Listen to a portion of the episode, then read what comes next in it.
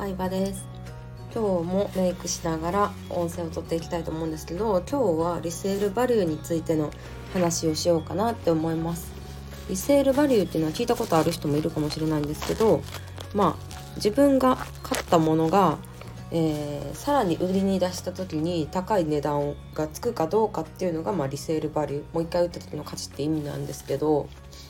うん結構ねこれを意識して、えー、暮らすようになると人生を得に生きられることが多いんじゃないかなって思うことがありますね。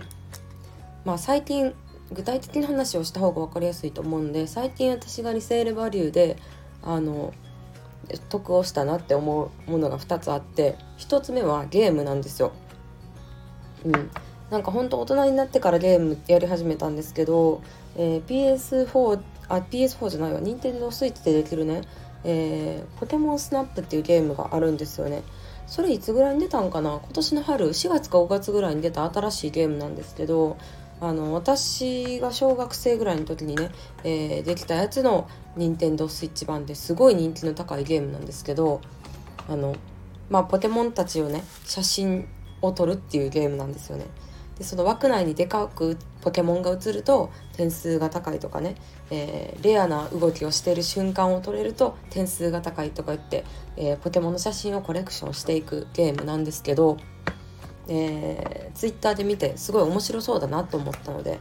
え買ってみました。うん、戦う系のゲームはねあんまり好きじゃないんですけどまあ本当にねあのポケモンが可愛くて、えー、なんかコレクション気質があるのでねすごい合うかなと思って買ったんですけど結論から言うと、えー、買って1週間でメルカリで売りました。はい。そうなんですよ。でゲームの本体自体いくらぐらいだったかな？6000円弱6000円ぐらいだったと思うんですけど5000円か6000円ぐらい。えー、8割ぐらいの値段でまたメルカリで売ることができましたね。うん、すぐ飽きたおかげでっていうか、あのー、うん、そのゲーム自体もすごい人気で一時期 Amazon で売り切れとかもなってましたし、うんとまあ、すぐに飽きちゃったので8割ぐらいの値段で売ることができたので実質2割ぐらいのあの価格で、えー、ポケモンスナップを楽しめてはいっていう感じでした。まあ、すぐ飽きたんですけど理由としてはねなんかすごい酔うんですよ。最近のゲームってなんだろうなんか動きがあるじゃないですか 3D の。そのポケモンスナップもね、えー、自動で動いて進んでいく車に乗ってその中で自由に360度カメラを動かしながら写真を撮るっていうものだったんですけどあのあんまりそういうゲームに慣れてなくて。うん。なんか銃で撃つさエイペックスとかあるじゃないですか今。敵を探して銃で撃つゲームとかあると思うんですけどああいうのも結構慣れるまで気持ち悪くなったりするんですよね車酔いするイメージで。うん、でまあまあとはいえねそれってやってみないと分かんないことだったんであの何でも早いうちにリセールバリューのことを考えるとさ早いうちに買ってゲームが人気あるうちに買ってやってみてで興味なかったら売るっていうのができるからなんか何でもさっさと行動しようっていうのを改めて思うようになりましたね。うんそうですねまあまあそれぐらいのね値段のものだったら、まあ、家買うとか、うん、もっと高いもの買うとかだったら吟味する必要もあるかもしれないんですけどなんか何でもさっさと行動する方がいいなと思ってで本とかもねそうなんですよね本とかも私メルカリで買ってメルカリで売るっていうのも結構未だにしてるんですけどうーんなんかやっぱり新しい本だとね売れ行きは全然違いますね。うん、で本って送料もそんなかからない上に中古でも気にならない人が一番多いものなんじゃないかなって思うんでまああの買って読んだらてか読んでるうちにメルカリに出品するようにしてますね。そしたら売れたら絶対もう2日以内ぐらいに出さないとダメじゃないですか。なのでどうせ読むのであの、うん、読んでる途中に出品をするようにしてますね。うん一石二鳥です。そう。でリセールバリューっていう言葉をね知ったのは本当28歳ぐらいの時かな278歳ぐらいの時なんですけどそれまで全然知らなくて、えー、どういうきっかけで意識するようになったのかっていうとあの、まあ、お金持ちの人とねあのお話しする機会がありましてで東京にねタワーマンションを持ってる方だったんですよ。賃貸じゃなくて、えー、購入してえー、物件自分の物件として持ってる方で。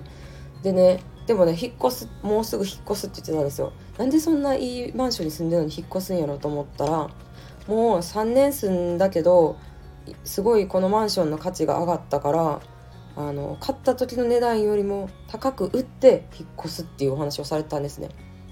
例えば、まあ、5,000万で買ったマンション東京都心部のすごい人気エリアとかだとしたら、まあ、当時さオリンピックやるってなってまあやりますけどあのオリンピックやるってなってでちょうど地価がね上がってた時っていうのもあったと思うんですけど今から思えば上がった一番ピークで上がった時に売ってそしたら5年すん5年とか3年住んだにもかかわらずプラス2 3 0 0 0万が転がり込んでくるみたいな感じなんですよね。うん、であの値段上がらなかったとしてももし自分が買った時と同じ値段で売れたとしても、えー、ほぼタダで、えー、5年間その高級タワーマンションの高層階に住むことができたみたいなことがあお金があるからこそ可能なんやっていうのを初めて知ったんですよね20代後半にして。うん、だから一見さお金持ちの人ってさ、まあ、ロレックス高い時計だったりとか、うん、高いマンションだったりとか、まあ、スポーツカーだったりとか買う人って多いと思うし、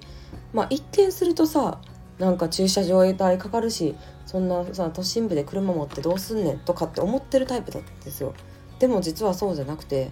あの高いものだからこそ価値が買える人が少ないから価値が下がりにくいっていうのを教えてくれたんですよねその時に。うんまあ、ロレックスの時計も、まあ、ロレックスとかバーキンってたまたまね人気が値上がりしてるブランド品であってブランド品だから全て値上がりするってわけではないんですけどね。うんまあブランド品、まあ、グッチとかはね結構あのすぐに値下がりしてしまうというかあの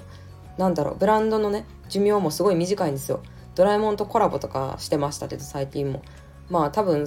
2021年に買ったやつとかって分かっちゃうじゃないですかでもねあのエルメスのバーティンとかロレックスのデイトナっていう種類とかは本当に価値が値下がりするどころかどんどん年々値上がりしててあのなんあの中古のね、え、質屋さんのサイトとか見てみるとそういう解説とかね結構書いてあるサイトたくさんあると思うんでもし興味あったら見てみてほしいんですけどもう本当に値上がりすごいです。2倍1.5倍とか2倍とかに年々値上がりしてたりするんですよね。うん。であのなのであえてそういうのブランド品に交換するっていう考えなんだなっていうのを知りましたね。うん、だかなか物を買う時は自分がこれ欲しいなとかなんかうんめっちゃいいなって思って買うのもまあもちろんね自分で稼いだお金なんで何に使うかは自由なんですけどリセールバリューっていう視点で見てみるのも一つ面白いんじゃないかなって思いましたね。この商品もし飽きた時売れるかなとかうーんうんまあメルカリでなんか売れまあ早く買った方がメルカリでも飽きたら売れるなみたいな感じで正直ゲームとかも買うことが多くて、うん、ずっとこのゲームやろうかなどうしようかなって悩むよりももうさっさとやって飽きるかどうかさっさと確認して飽きたら飽きたで売ろうみたいな感じで売りましたね。で売れるために Amazon 初回版限定みたいなやつをね買いましたね。CD とかも結構そうかな。うん。っていう感じでした。はい。今回はリセールバリューについての話をしてみたんですけどこんな感じで、えー、お金関係の話とかもね結構あのレターとかでね面白いですって意見え感想をもらえることも増えてきたので、え話していこうかなと思います。ということで今日も聞いてくれてありがとうございました。